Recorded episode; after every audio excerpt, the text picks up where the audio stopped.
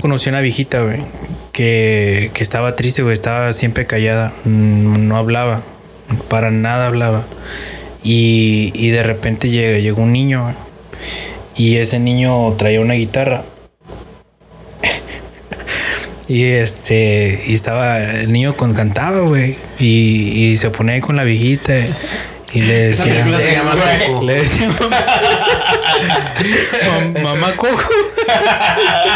¿Qué, güey? Aparte todos ¿sí sabes? Respetando su tiempo para escuchar. Pónmela, pónmela. La vamos a... Ah, pero está bien chingona esa película. ya, hasta, ya hasta que el morrillo empezó a cantar que un poco loco. Dije, ah, chinga, chinga. El morrillo está loco.